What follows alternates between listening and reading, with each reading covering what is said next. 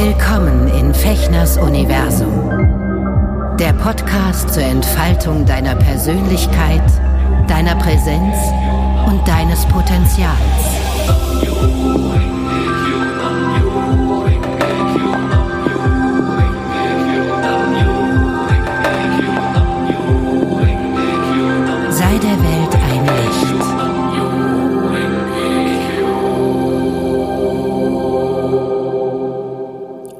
Hallo, ihr Lieben, herzlich willkommen zu einer weiteren Folge von Ekashushin im Herzen der Menschen Freude bereiten. Hier in meinem Podcast Fechners Universum. Ich bin Sven und ich freue mich, dass du wieder eingeschaltet hast. Ja, heute möchte ich über ähm, eine, ja, über die Grundlage eigentlich dieses Podcasts sprechen, nämlich meine Meditation, die ich ja immer wieder erwähne. Und zwar möchte ich versuchen, euch näher zu bringen, warum ich ähm, seit 25 Jahren so verrückt bin. Für Außenstehende wahrscheinlich äh, wirkt das manchmal so, ähm, dass ich seit 25 Jahren mich jeden Tag oder naja, so gut wie jeden Tag hinsetze und fremde Worte wiederhole und rezitiere und vor mich hin singe. Ja, also ich meditiere ein Mantra.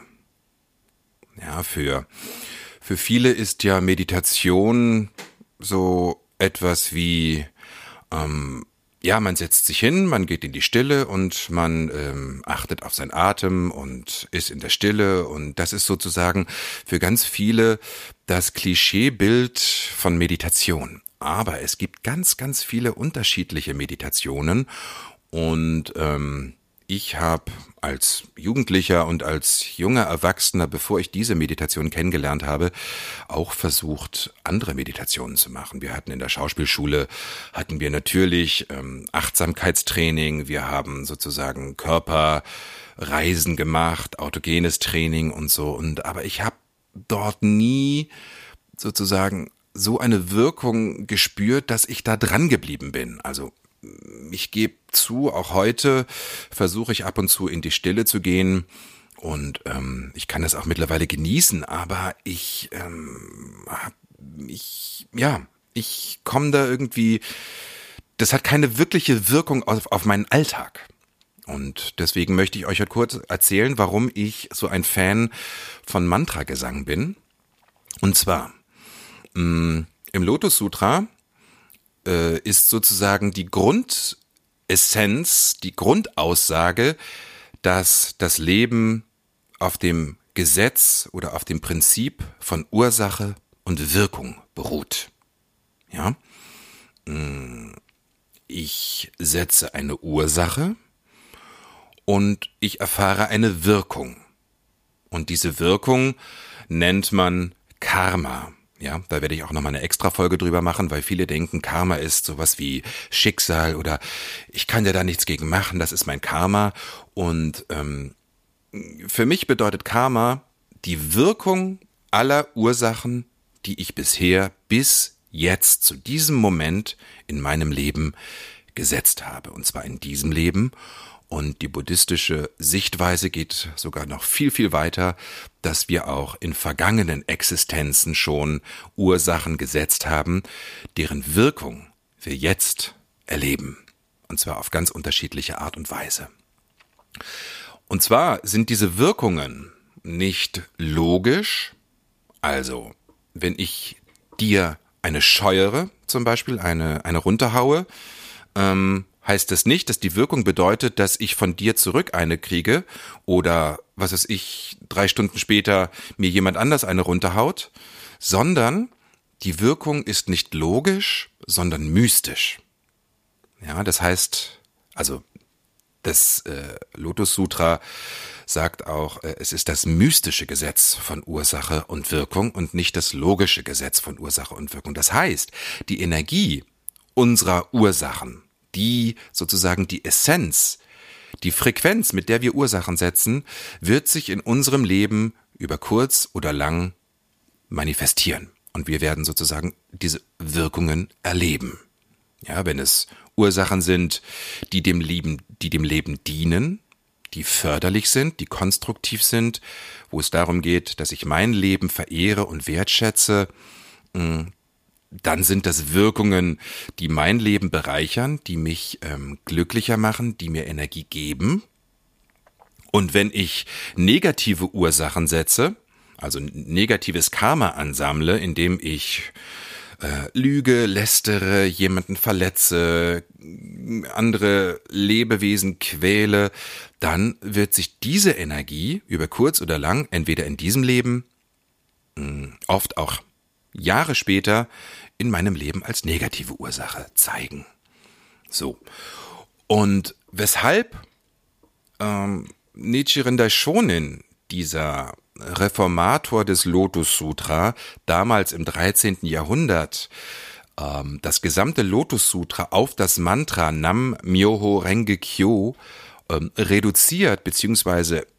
extrahiert hat und die, die Essenz zusammengefasst hat, ist, ähm, dass wenn ich diese Worte ausspreche, dass in dem Moment die Buddha-Natur, also der höchstmögliche Lebenszustand von Weisheit, von unbegrenzter äh, Zuversicht, Stärke, innerer, innerem Leuchten, Verbundenheit mit allem, was existiert, dass in dem Moment sozusagen diese Frequenz in meinem Leben aktiviert wird und dementsprechend eine Wirkung auf mein Leben, auf meinen Alltag, auf den Umgang mit meinen Mitmenschen hat und mich Stück für Stück sozusagen mh, diese, diese unbegrenzte und potenziell kreative, konstruktive Energie in meinem Leben sozusagen äh, anfängt zu wirken und Wirkungen zu zeigen. Ja, Mantra-Meditation ist deswegen so wirkungsvoll, weil es exakt die drei Möglichkeiten ähm, beinhaltet, wie wir möglichst Ursachen setzen können. Also, wir als Menschen haben sozusagen die Werkzeuge in der Hand, nämlich unsere Gedanken, unsere Worte und unsere Taten.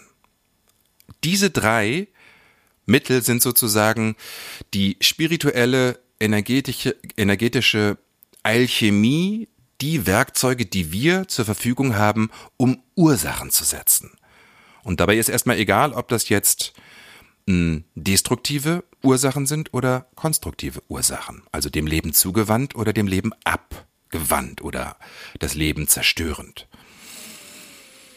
So, was wir natürlich jetzt machen, ist, dass wir, wenn wir chanten, wenn wir ein Mantra chanten, und da geht es jetzt nicht nur um das Lotus Sutra, also das Nam-Myoho Renge-kyo, sondern es gibt ja auch in vielen, vielen anderen, in, in anderen Religionen auch Mantragesänge. Es gibt ähm, Medizinmantras im tibetischen Buddhismus, das ähm, das Theata Om Bekkanse Mantra zum Beispiel oder das grüne Tara Mantra oder was was ich es gibt. Das Gayatri Mantra, das ist ein Lichtmantra.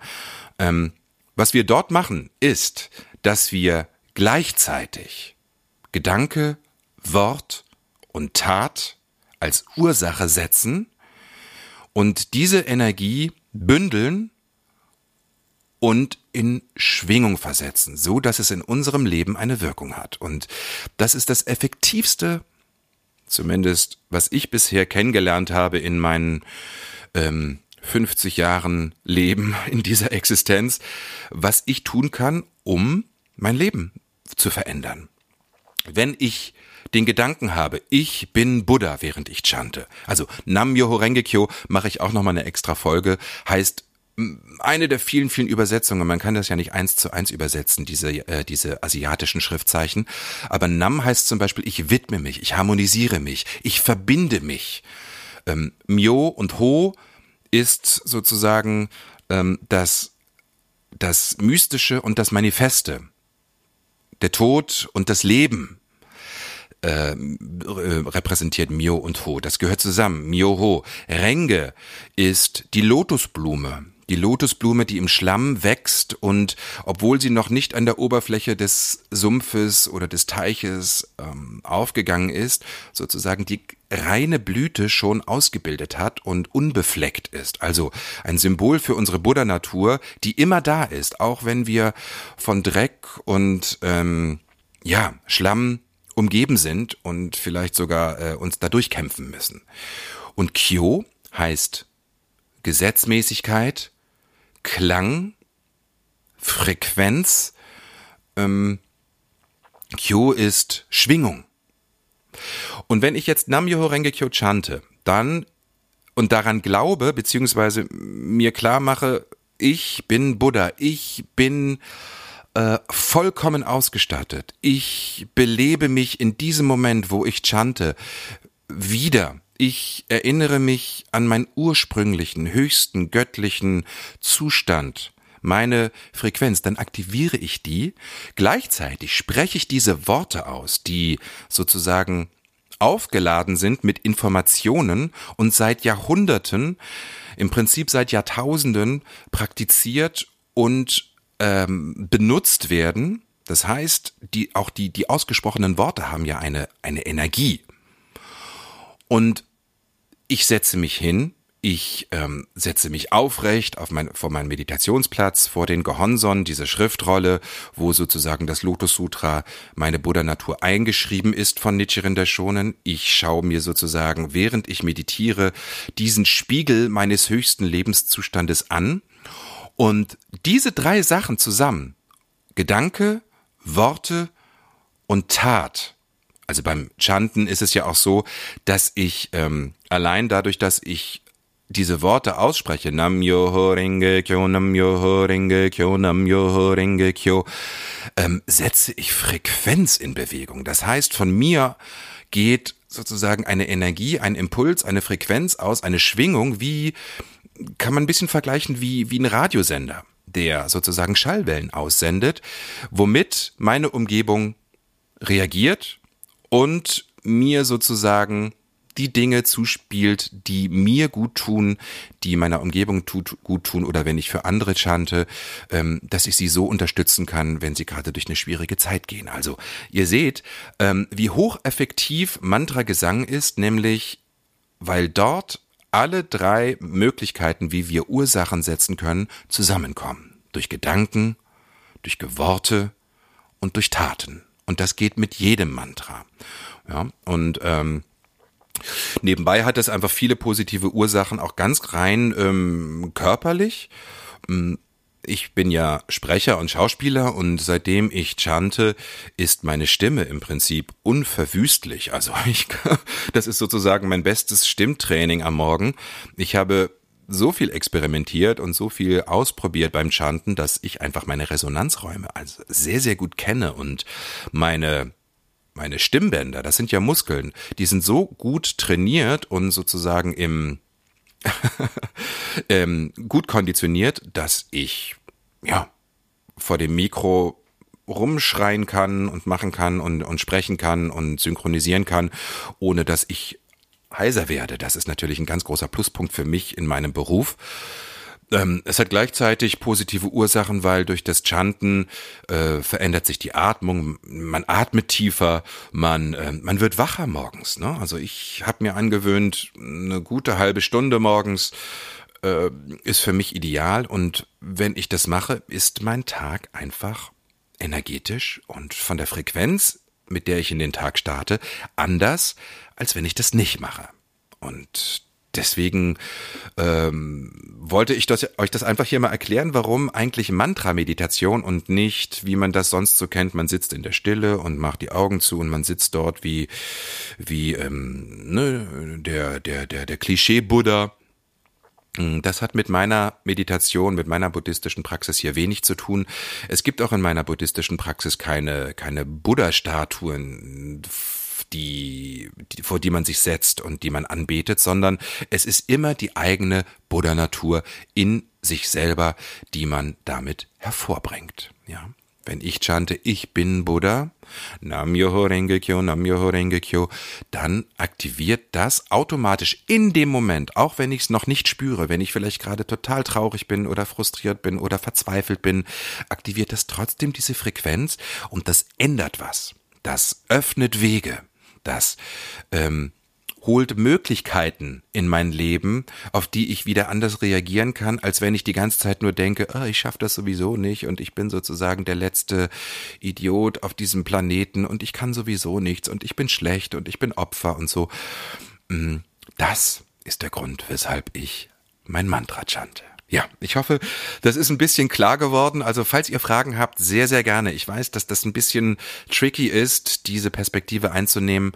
Und ähm, ich hoffe, dass ich euch das ein bisschen klar machen konnte und ein bisschen näher bringen konnte, warum ich ähm, dieses Mantra chante, weil es ist einfach, ja, nach 25 Jahren habe ich so viele Erfahrungen damit gemacht und so viele positive Wirkungen in meinem Leben erlebt und manchmal auch ähm, Wirkungen, die an Wunder, ja, die wie Wunder äh, gewirkt haben, ähm, obwohl es eigentlich ganz rein logisch ist, dass das die Wirkungen der Ursachen sind, die ich seit Jahren und mittlerweile seit zweieinhalb Jahrzehnten setze. So, in diesem Sinne, Jetzt ist die Folge doch wieder ein bisschen länger geworden.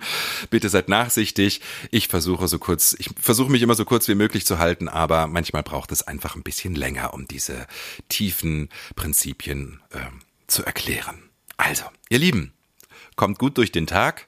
Ich wünsche euch alles Gute. Ich freue mich nach wie vor über Rückmeldungen, über das Teilen meines Podcastes, wenn es euch gefällt. Und ähm, sende euch alles Liebe hier aus Fechners Universum.